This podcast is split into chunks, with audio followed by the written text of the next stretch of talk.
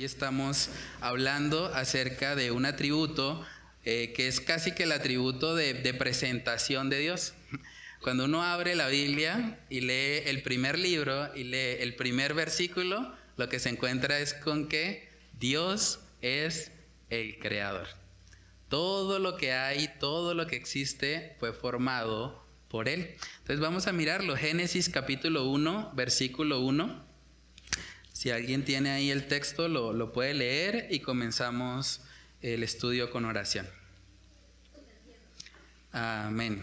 Entonces vamos a orar. Padre, queremos pedirte que tú nos ayudes en esta noche, Señor, a ser asombrados por ese atributo tuyo, Señor. Tú eres el único ser en todo el universo cuya palabra tiene el poder de crear de la nada algo.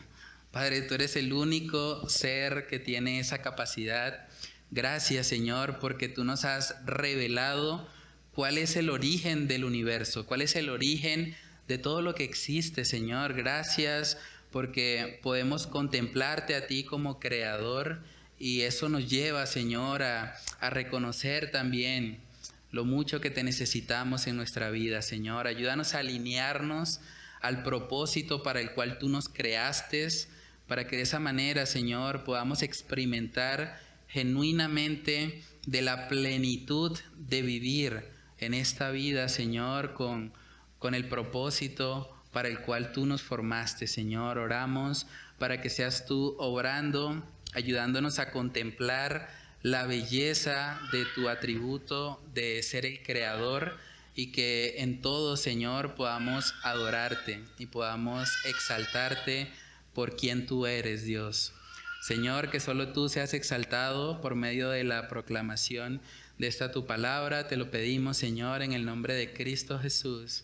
Amén y amén. Bueno, hermanos, vamos a comenzar entonces con algunas preguntas para introducirnos a la temática de hoy.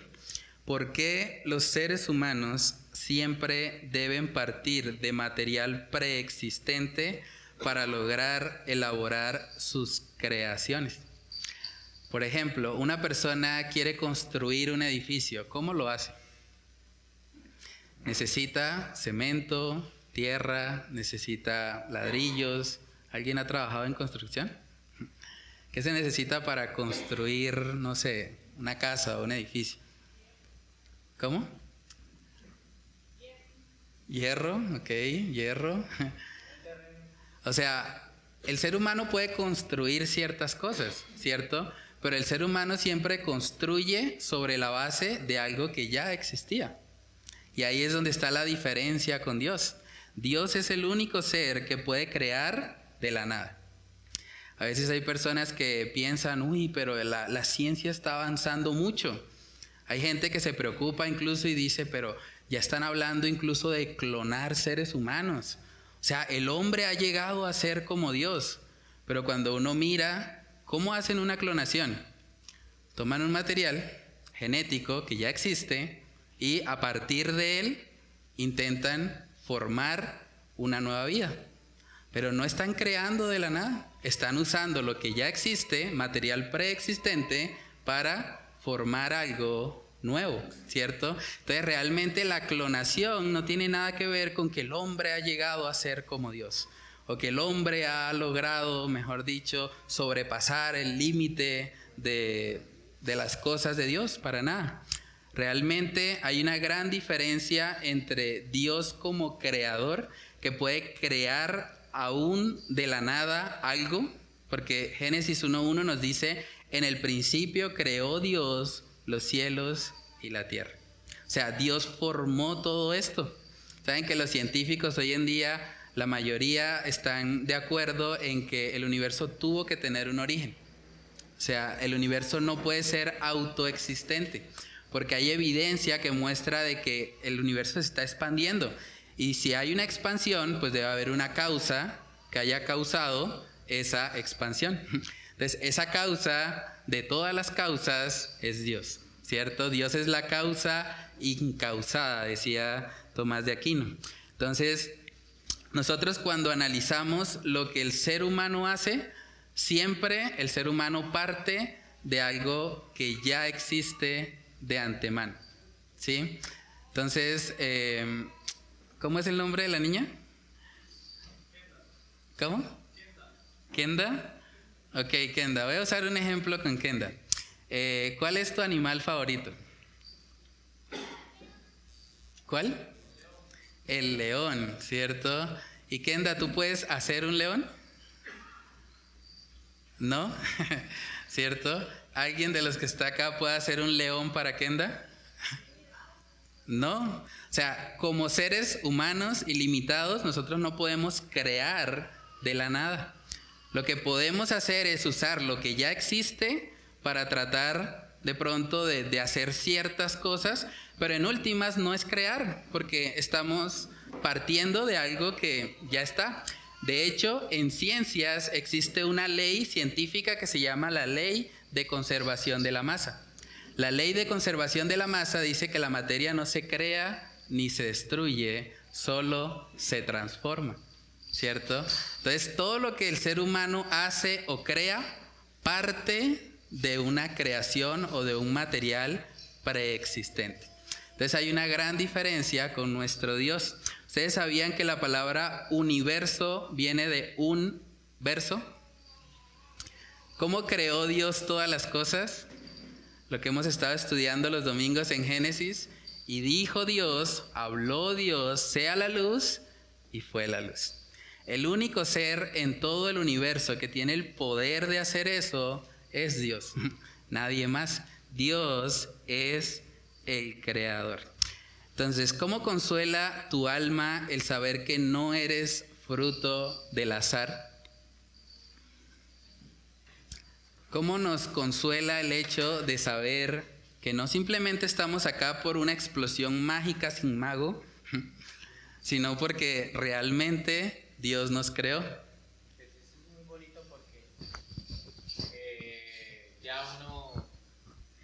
entiende que no es un error de los padres, ¿no? Ajá. Porque le dicen una pregunta a papá, mamá, ¿y cómo llegué yo al mundo? Entonces dice, un descuido de su papá.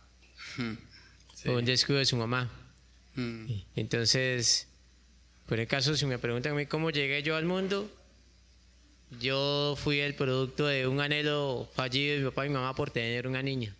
Ah. Entonces salí el niño, entonces, pues consintieron fue como por porque era el menor y ya, pero ya después cuando salió mi hermana, pues me desplazaron a mí, entonces el saber que yo estoy, yo sigo planificado por Dios es, es chévere, sí, y saber que yo en mi vida lo que he vivido está como la Biblia, como dice la Biblia, como, como José, ¿no? Sí. Que Dios me creó con un propósito y, y Él ha cumplido su propósito a mí. Amén. Sí, de verdad que es, es muy consolador. Algo que estamos eh, viviendo mucho en esta sociedad es todo lo que tiene que ver con la depresión, con la ansiedad. La OMS incluso ya declaró que es la enfermedad del siglo XXI. O sea, estamos en la generación que tiene más comodidades en toda la historia, pero al mismo tiempo está más deprimida que cualquier otra. Es realmente impresionante. Y uno dice, bueno, ¿por qué se llega a ese nivel si se supone que pues antes tienen más comodidades? 100 años atrás, por ejemplo, no había lavadoras. Imagínense lavar a mano la ropa. Eso llevaba tiempo. O sea, 100 años atrás, internet no había.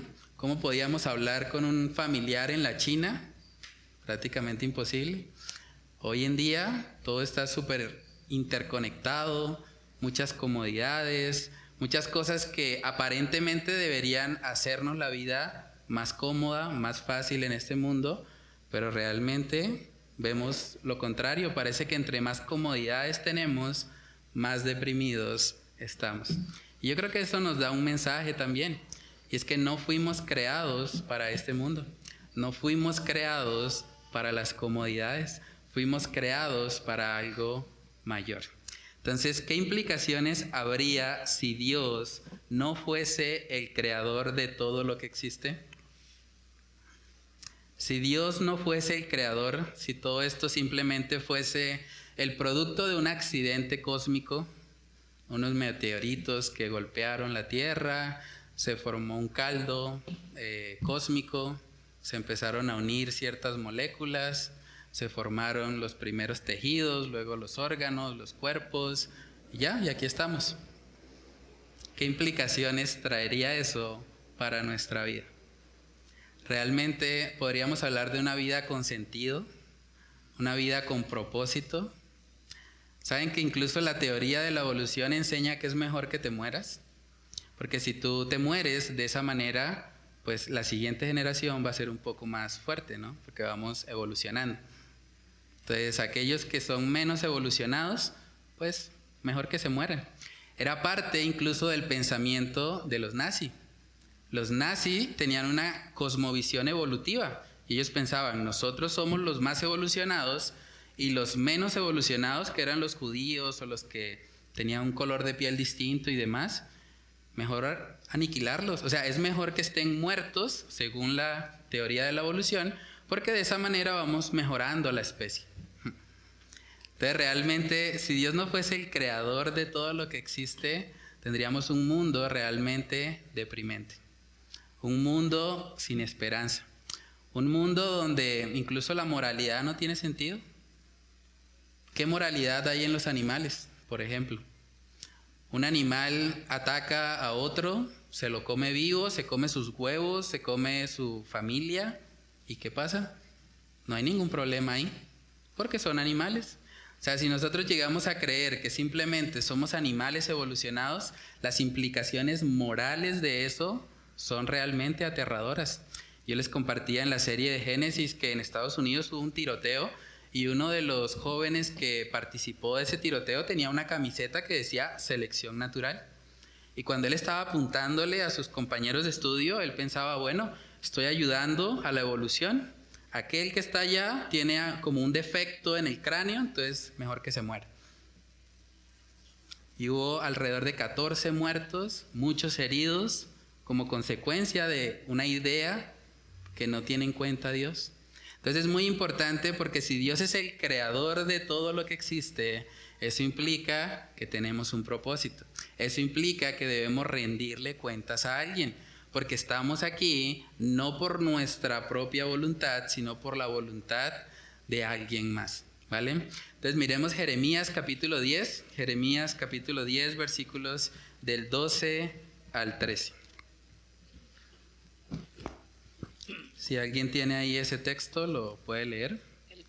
El, que hizo la tierra con su poder, el que puso en orden el mundo con su saber y extendió los cielos con su sabiduría. A su voz se produce muchedumbre de aguas en el cielo y hace subir las nubes de los postreros de la tierra, hace los relámpagos con la lluvia y saca el viento de sus depósitos. Amén. A su voz se produce muchedumbre de aguas en el cielo. La única persona que tiene el poder para crear algo con su palabra es Dios. Hay muchas personas que incluso han tratado de imitar eso y por eso se ha vuelto popular el movimiento de confesión positiva. Y hay gente que piensa, bueno, si yo declaro que voy a tener un carro, si yo lo declaro con suficiente fe, se tiene que cumplir. Pero no se dan cuenta que el único que puede hacer eso es Dios. El atributo de Dios como creador el que habla y lo que habla se cumple es Dios, no nosotros. El, atributo de Dios como creador es un atributo incomunicable, es un atributo que solamente le pertenece a Él.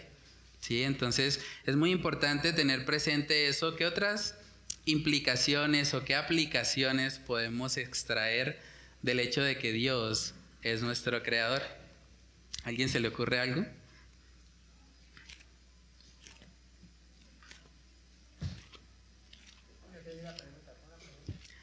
¿Qué implicaciones o qué aplicaciones hay de que Dios es nuestro creador? ¿Cómo podemos aplicar eso a nuestra vida? Si Dios es el creador, quiere decir que Él es el dueño, ¿cierto? Ahora, si Él es el dueño, Él pone las reglas. Si Él pone las reglas, nosotros como su creación debemos sujetarnos a lo que Él ha establecido. Ahora, lo hermoso que vemos en Dios es que Dios es el creador, pero también dice la palabra que Dios es bueno. O sea, cuando Dios formó todas las cosas en Génesis, Él iba, cada vez que hacía algo, decía que era bueno en gran manera. Entonces estamos ante una creación que además Dios mismo ha dicho que es buena. Eso debería llevarnos también a gozarnos, a vivir conforme al Señor, porque Dios no, no, nos creó para hacer un mal, Él no nos creó para que nosotros eh, de alguna manera nos destruyéramos, ¿no? Dios nos creó con un propósito bueno y el problema viene siendo el pecado. Vamos a mirar Eclesiastés capítulo 12 para ver un consejo que el mismo Salomón le da precisamente a los jóvenes. Y es interesante porque el texto podría haber dicho, acuérdate de Dios, acuérdate del Todopoderoso, acuérdate del Soberano. Pero vamos a ver lo que Salomón dijo en Eclesiastés 12, versículo 1. Acuérdate de tu Creador en los días de tu juventud antes que vengan los días malos y lleguen los años de los cuales digas, no tengo en ellos contentamiento. Amén. Entonces Salomón dice, acuérdate de tu Creador. Y es muy importante, sobre todo para los jóvenes, que puedan recordar eso. Porque recordar que son creados les ayuda con muchas de las luchas de la juventud. Saben que hay muchos jóvenes que luchan, por ejemplo, con su apariencia física. Hay muchos jóvenes que tal vez están pensando, no, a mí Dios me hizo moreno y no, eso eh, la gente se burla de mí, me dicen negro, se burlan cuando estoy jugando, me dicen niga, me dicen cosas feas. Entonces, muchos jóvenes pueden pensar, si yo soy así de feo, ¿para qué vivir? O sea, ¿qué sentido tiene? Mis compañeros son de otro color de piel y parece que ellos sí los aceptan y sí les va mejor.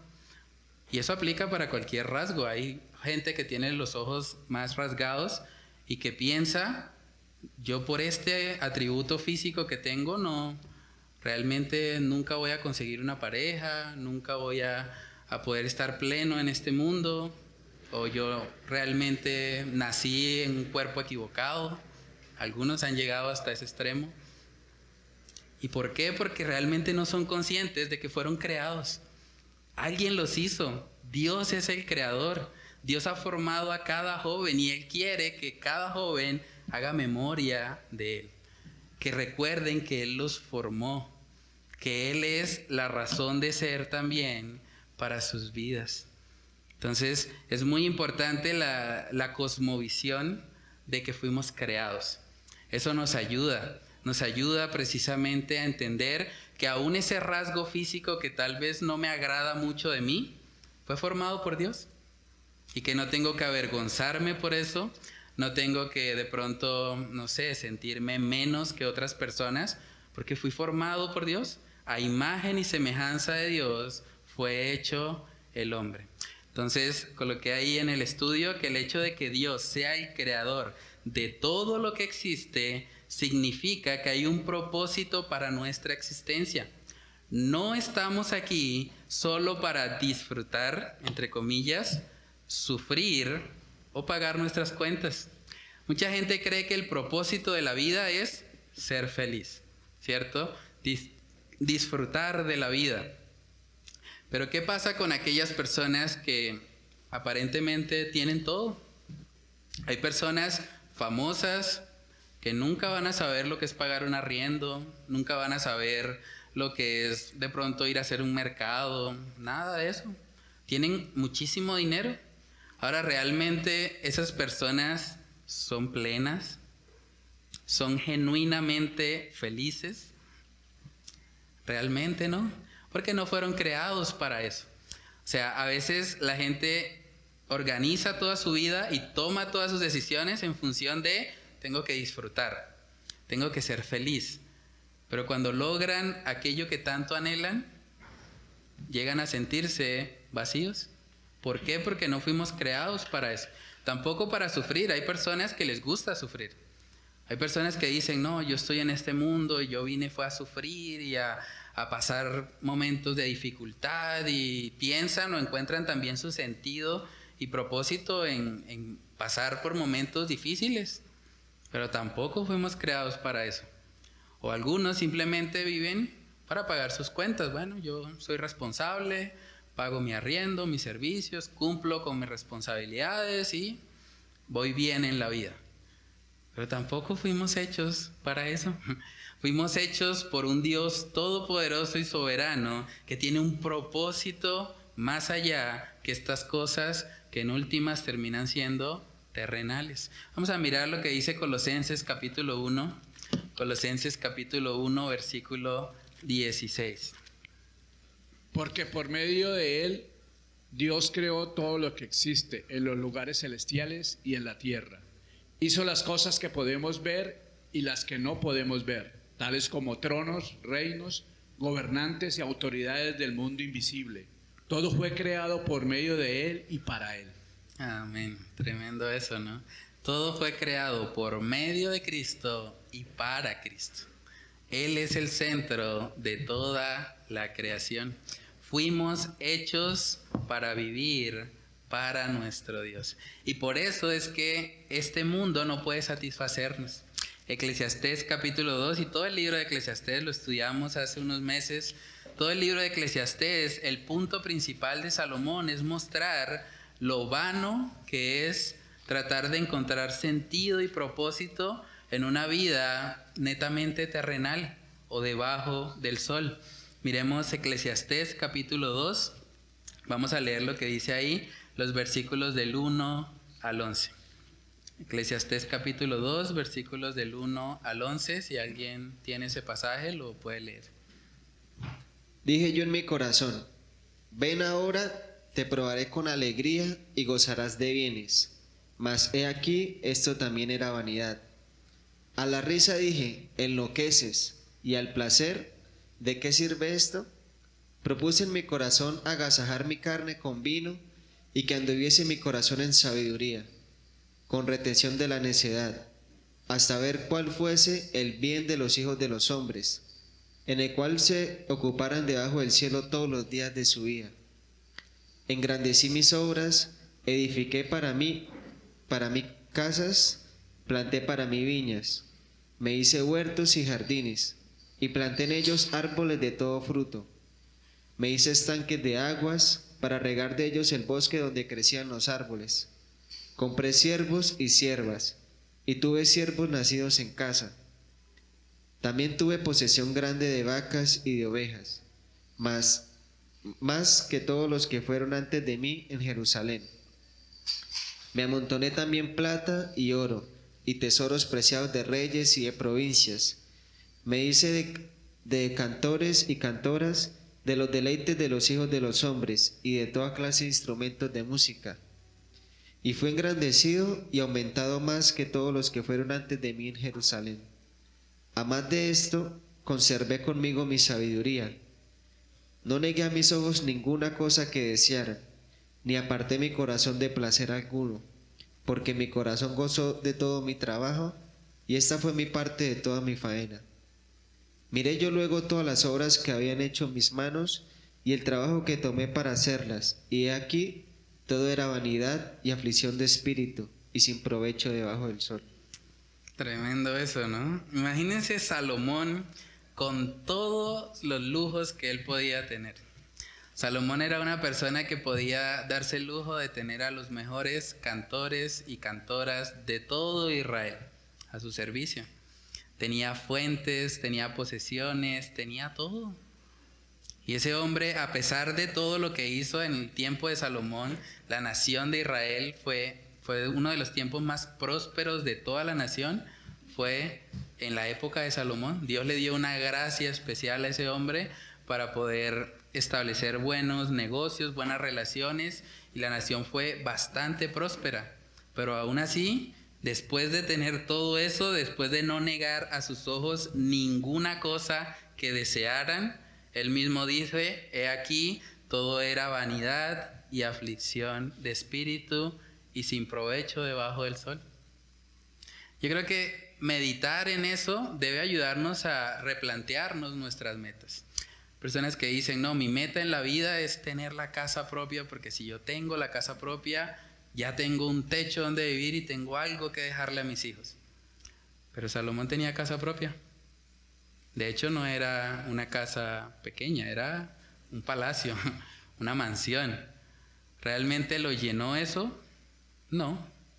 O hay gente que dice, bueno, mi meta en la vida, no sé, es eh, mejorar en, en, alguna habilidad que tengo, tal vez ser un excelente músico, poder ir a los mejores conciertos, ir a ver a mi artista favorito, pero Salomón tenía eso también.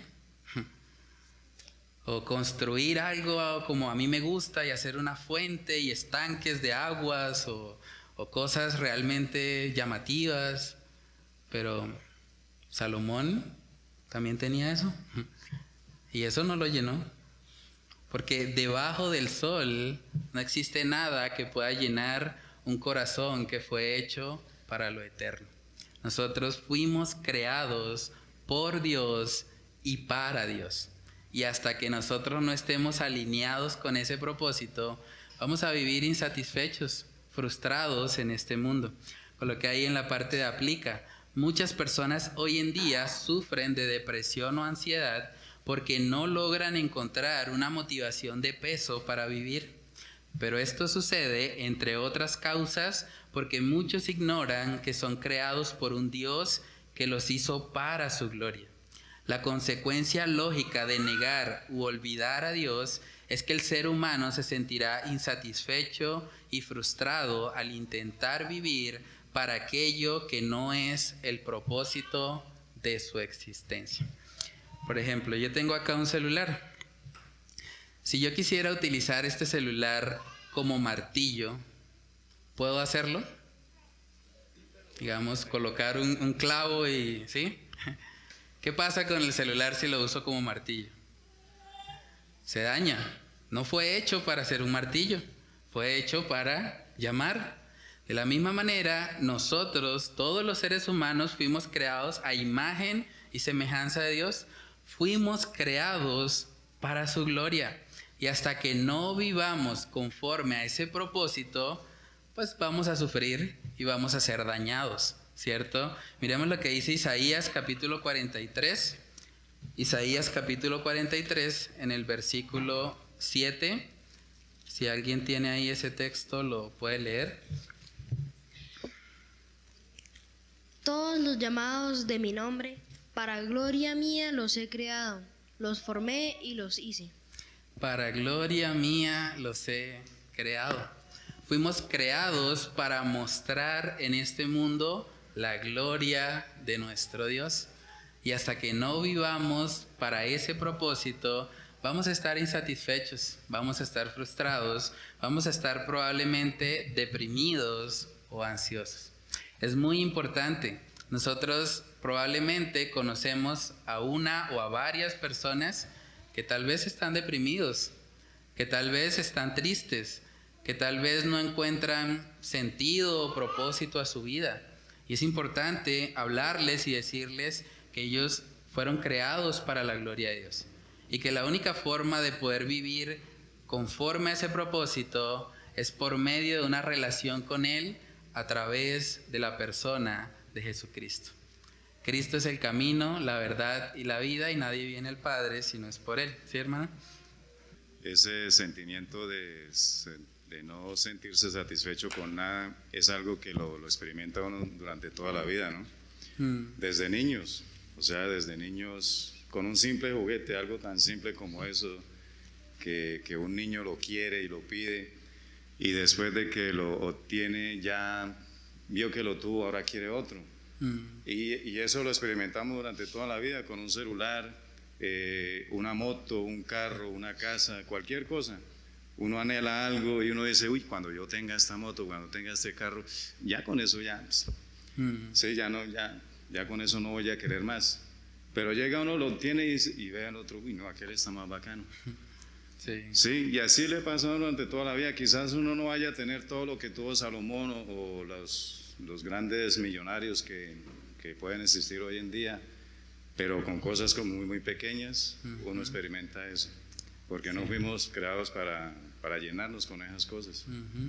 Sí, y por eso es que, digamos, debemos enfocar nuestra vida no solo a adquirir cosas materiales, porque las cosas materiales no son el propósito de nuestra existencia y en últimas se quedan acá.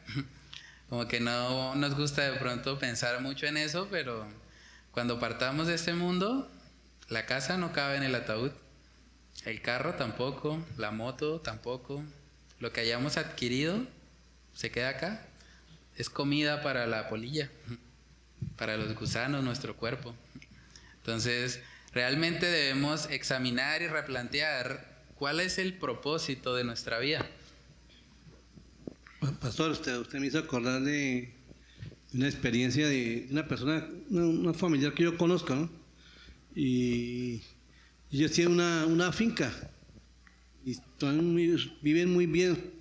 Entonces resulta que en diciembre llegó bastante visita a la casa y el señor sacó por ahí un cuarto que tiene la señora donde tiene vajillas, tiene hamacas, tiene, bueno, cosas.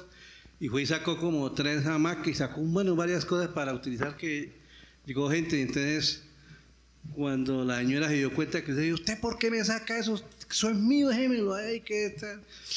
Y dijo así, eso hecho, el señor se sintió mal.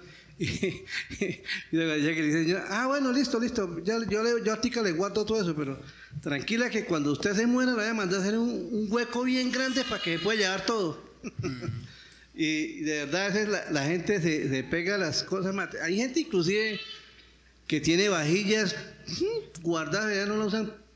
Y no, ¿Quién sabe cada, cada cuánto? Sí. No, realmente no fuimos creados para este mundo. Fuimos creados para Dios y para aquello que realmente tiene valor eterno. Vamos a mirar en Romanos 1 precisamente la consecuencia de nosotros tratar de negar a Dios en nuestra vida. Romanos capítulo 1, versículos del 20 al 25. Porque las cosas invisibles de su eterno poder y deidad se hacen claramente visibles desde la creación del mundo, siendo entendidas por medio de, de las cosas hechas, de modo que no tienen excusa. Pues habiendo conocido a Dios, no le glorificaron como a Dios ni le dieron gracias, sino que se envanecieron en sus razonamientos y su necio corazón fue entenebrecido. Profesando ser sabios, se hicieron necios y cambiaron la gloria de Dios incorruptible en semejanza de imagen de hombre corruptible, de aves, de cuadrúpedos y de reptiles. Por lo cual también Dios los entregó a la inmundicia en las concupiscencias de sus corazones de modo que deshonraron a Dios entre sí, entre, entre sí sus propios cuerpos, ya que cambiaron la verdad de Dios por la mentira, honrando y dando culto a las criaturas antes que al Creador, el cual es bendito por los siglos. Amén. Amén. Entonces aquí vemos la consecuencia. Toda la creación da testimonio de que hay un Dios. Cuando las personas niegan a Dios, realmente lo están haciendo de forma necia, porque es evidente. Incluso un cuadro, una persona sabe al observar un cuadro que un artista lo hizo, porque puede observar que hay un orden, que hay una estética en ese cuadro. Ahora, ¿cuánto más en la creación? ¿Cuánto más en el mundo, las plantas, todo lo que existe? Es evidente que hay alguien detrás de todo eso.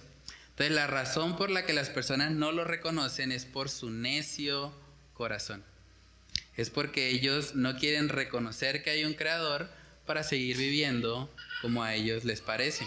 Y cuando una persona tiene esa actitud, Dios mismo los entrega. Saben que el juicio más severo de Dios es dejarnos a merced de nosotros mismos. Somos pecadores, nos autodestruimos.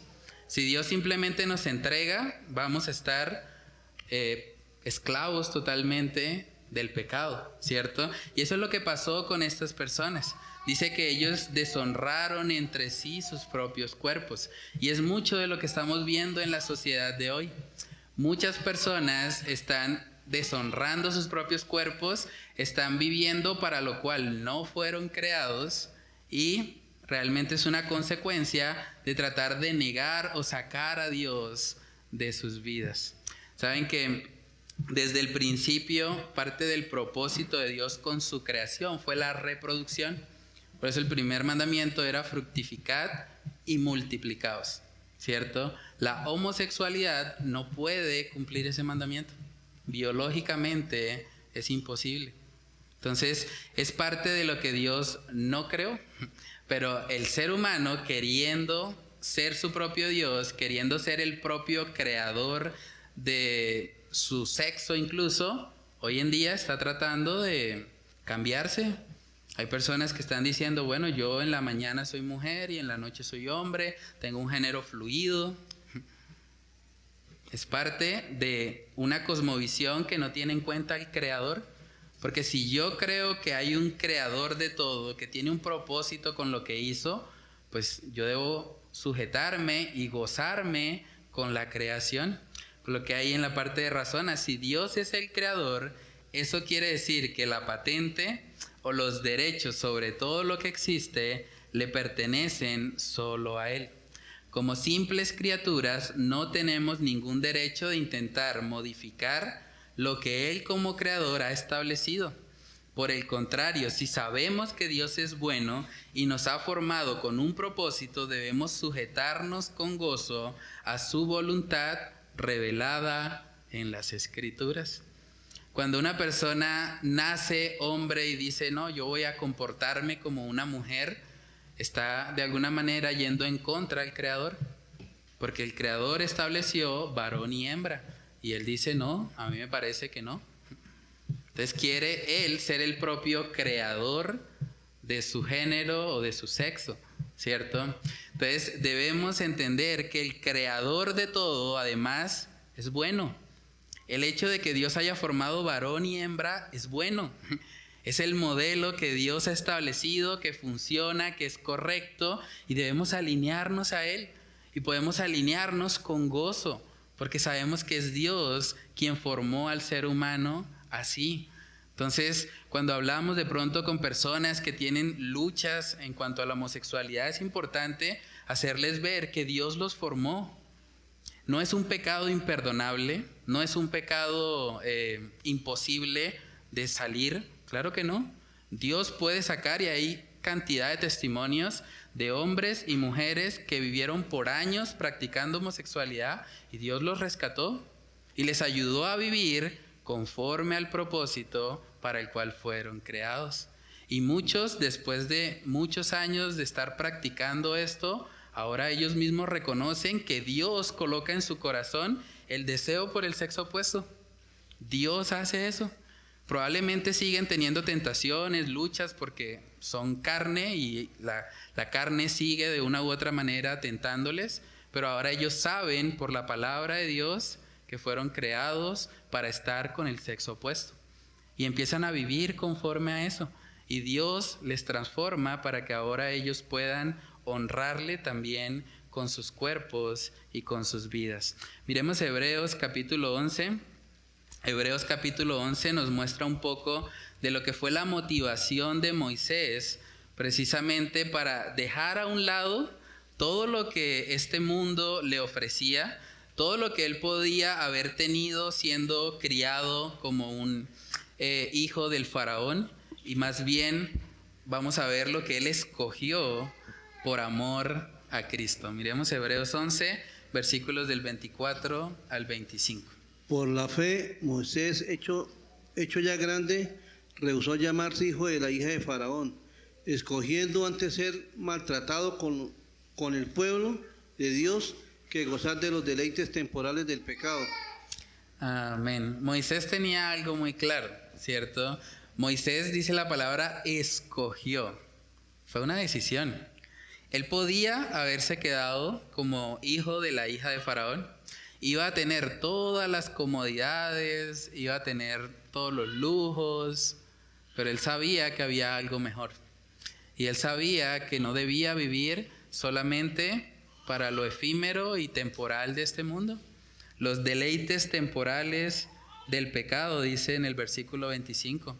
En últimas, todos los placeres que el pecado ofrece son temporales, se acaban también.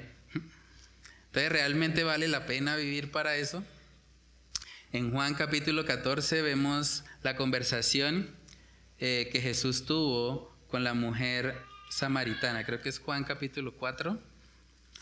Juan capítulo 4, versículos del 13 al 14. Respondiendo Jesús y le dijo, cualquiera que hubiere de que bebiere de esta agua volverá a tener sed, mas, mas el que bebiere del agua que yo le daré no tendrá sed jamás, sino que el agua que yo le daré será en él una fuente de agua que salte para vida eterna. Amén. Cualquiera que bebiere del agua física de este mundo volverá a tener sed, porque no fuimos creados para esto. Pero el que bebiere del agua que Cristo ofrece, ese podrá tener una fuente de agua que salte para vida eterna.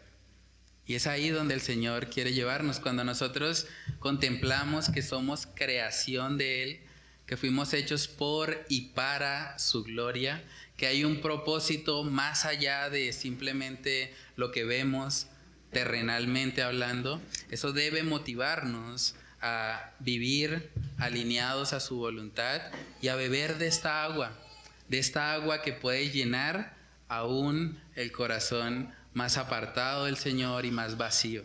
Entonces, coloqué una frase ahí para meditar. Agustín de Hipona dijo, nos hiciste Señor para ti, y nuestro corazón estará inquieto hasta que descanse en ti. Fuimos creados para Dios y debemos vivir alineados a su voluntad para encontrar plenitud y gozo en nuestras vidas. Entonces coloqué ahí algunas actividades de profundización en la parte de atrás. Bueno, les envié los videos por el grupo del Faro, los atributos de Dios, Dios creador, y coloqué la introducción también de, de la serie de Génesis que estamos realizando para meditar en el hecho de que Dios es el creador de todo el universo eh, como segunda actividad coloqué un artículo, se llama Fuiste hecho para adorar a Dios, es un artículo de coalición por el Evangelio, ahí se los envié también en el grupo, pueden revisarlo y escribir ahí en el recuadro las principales enseñanzas del mismo. Y luego a manera personal, cada uno puede responder las siguientes preguntas. ¿Cómo impacta tu vida el saber que fuiste creado por y para Dios? ¿Qué implicaciones prácticas trae saber eso para tu vida? Y la segunda, ¿cuándo fue la última vez que meditaste en el hecho de que toda la creación es un testimonio visible de la existencia de Dios? Una de las razones por las que nadie va a tener excusa delante de Dios es porque la, la creación misma da testimonio de que hay un Dios y nadie puede negarlo. La razón por la que lo niegan es por su necio corazón. Entonces, esas son las actividades de profundización. No sé si quieren comentar algo o tienen alguna pregunta sobre el estudio. Con lo que yo hago, lo que emprendo, y veo que entra esa, esa presión, esa insatisfacción es porque lo que hago no es lo le está dando la gloria a Dios. Entonces eso es, puede ser a causa de la depresión, ¿sí? Obviamente otras causas de depresión pues toca meterse en oración o, pedir eh, ayuda a un psicólogo, no sé. Mira cuáles son las causas de la depresión, ¿sí? Porque eso puede ser muchas, ¿sí? Mm. Y la otra es que me llevo reflexionando es que esto hemos sido educados de una forma inequívoca o engañados. Mm. Porque nos dicen, vaya a la universidad para que sea alguien en la vida. ¿Sí? Y entonces uno, listo, va a la universidad. Yo fui a la universidad para ser alguien en la vida, pero realmente, pues sí, uh, había personas que negaban la existencia de Dios, otros no. De pronto dicen, uy, este man es católico y tiene mejor testimonio que yo, yo me quedo calladito. ¿Sí? Mm. otras personas que no eran que no, que no profesaban ninguna religión, pero tenían una moral intachable. Entonces uno le decía, ¿usted qué es cristiano? Yo. a veces uno negaba, no con sus hechos, pero entonces se queda callado, no le decía a nadie que era cristiano, porque, mejor dicho, que tan se enteren que yo era, que soy cristiano. ¿sí? ¿Qué testimonio puedo dar? ¿sí? Entonces, eso es lo que quería compartir. Sí, sí, realmente fuimos hechos para Dios y hasta que no vivamos conforme a su propósito, pues vamos a estar totalmente insatisfechos y frustrados en este mundo. Yo me, yo me quedo con eh, saber quizás que eh, si Dios es creador, pues eh, Dios no va a dejar de ser Dios. Por más de que pues, el ser humano intente hacer o decir cualquier cosa, ¿no? O sea, Dios no deja de ser quien es por, porque el ser humano avance en su conocimiento o evolucione en sus ideas, Él va a seguir siendo Dios, ¿no? Y si Él va a seguir siendo Dios, no importa cómo el mundo o el sistema eh, defina o determine las cosas, si Dios eh, ya tiene un concepto y una definición de las cosas, es lo que cuenta. Cómo las llama el ser humano, eh, al final delante de Dios no va a tener relevancia si no está ajustado a su, a su propio conocimiento, a su propio concepto y a su propia eh, definición. De manera que, eh, queramos o no, siempre vamos a tener que llegar eh, al el fin de todo va a tener que ser llegar a ver cómo es que Dios llama las cosas. Mm. Ahora, podemos llegar por las buenas o llegamos por las malas o sea, conociendo o, viviendo en ignorancia. Pero al final tendremos que confrontarnos con la verdad de que Dios es Dios y es el creador. Entonces, creo que pues es parte de lo que el, ser humano hoy intenta eh, desestimar y es que pues cree que puede ser autosuficiente y puede determinar las cosas como quiera y no es cierto, se está engañando a sí mismo porque al final tiene que confrontarse con la verdad de que Dios es el creador y nada más. Amén. Bueno, ¿alguien más quiere decir algo o terminamos? ¿Sí, no? Entonces decía que aunque el mundo quiera negar la existencia de Dios, quiera negar la, la obra de Cristo, niegan el Evangelio, niegan las escrituras, eh, niegan muchas cosas acerca de Dios y, lo más grave por la asistencia de Él, ¿verdad? Todo eso no va a cambiar las cosas. Mm. No va a cambiar el hecho de que Dios es creador, como lo decía el hermano, y que al final hay vida, hay, una eternidad después de la muerte y, que en esta vida es donde tenemos que elegir a dónde vamos a ir. Y eso para nosotros es un gran consuelo, no importa lo que suceda en este mundo, no importa lo, lo, que tengamos que atravesar, no importa si el mundo se nos viene encima, no importa por lo que tengamos que, que atravesar, el consuelo es que hay un creador, es Dios, nos creó con un propósito, eh, el ser humano se desvió, pecó en contra de él, eh, por, por esa causa fuimos condenados, pero gracias a Cristo que él nos ha rescatado por, su vida, por su muerte, y en Él hay salvación y vida eterna, ¿verdad? Y eso nada lo va a cambiar, aunque el mundo lo niegue. ¿Sí? Eh, quería compartirles algo que, eh, por lo menos en el colegio de mi hijo, eh, que es cristiano, les están enseñando las teorías que el mundo tiene científicamente de la creación de Dios, del mundo, ¿sí? del universo. Y ha sido como de tanta bendición el poder estudiar el Génesis para nosotros como papás, porque también podemos ver, porque yo personalmente no sabía todas estas teorías, sé que, bueno, el Big Bang es conocido, la evolución y eso, el mono y eso, pero hay muchas más teorías, ¿sí? Que inclusive uno, uno no, no comprende y pues no entiende de dónde sacan tanta cosa que que una explosión y crecieron unos dioses y esos mismos dioses hicieron la humanidad y todo eso. Entonces de ver cómo eh, podemos comprender realmente la creación de Dios, ¿sí? Que no tiene, o sea, nada de diferente, de extraño, porque es algo tan cierto, ¿sí? Pero precisamente pues por falta del conocimiento de la escritura, ¿sí? Muchas veces nosotros cuando no conocíamos del Señor vivíamos ignorancia, pero a la gloria de Él pues podemos entender esto. pero pues obviamente la humanidad, los colegios, las universidades, todos están llevando todas estas teorías a una realidad, pero pues no vemos que no lo es y más la escritura nos enseña el creador quién es. Amén, sí, sí, este mundo dice en Santiago que tiene una sabiduría animal, terrenal y diabólica, sí, entonces, ¿va a decir algo?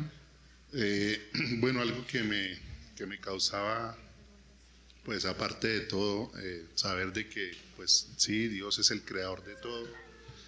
Eso es algo que nos debe agradar a cada uno de nosotros. Es saber de que debemos sujetarnos con gozo, ¿sí? ¿Por qué? Porque su, eh, porque su verdad está revelada en las escrituras. Eso es algo que nos debe de alegrar cada día. Y de pronto, como explicaba el pastor, no es el tener una casa, no es el tener un carro. Si aquí no lo podemos tener, es saber que hay una recompensa en la cual la Biblia habla que la vamos a tener en ese maravilloso cielo que nos está esperando a cada uno de nosotros. Y algo para, para terminar, eh, este texto que lo complemento de lo que vimos ahorita, ¿sí? es que el fin de todo discurso oído es este, es que debemos temer a Dios, guardar nuestros mandamientos, porque eso es el todo del hombre. Eso es lo que nos debe agradar.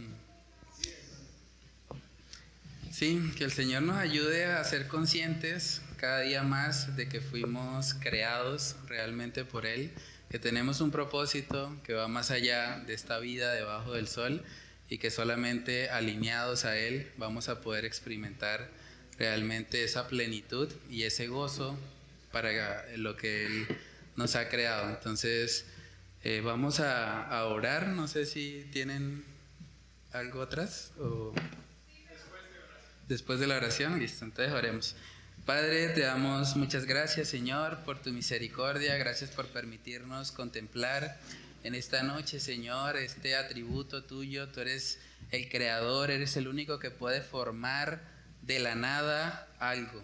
Eres el único que tú puedes, que puedes transformar, Señor, también nuestras vidas, nuestros corazones. Sabemos que el pecado ha distorsionado, Señor, ese propósito original de nuestra creación, pero al mismo tiempo tenemos la bendita esperanza de que Cristo Jesús vino al mundo, se entregó en una cruz por nuestros pecados, para que ahora todo aquel que en ti cree no se pierda, sino que tenga vida eterna.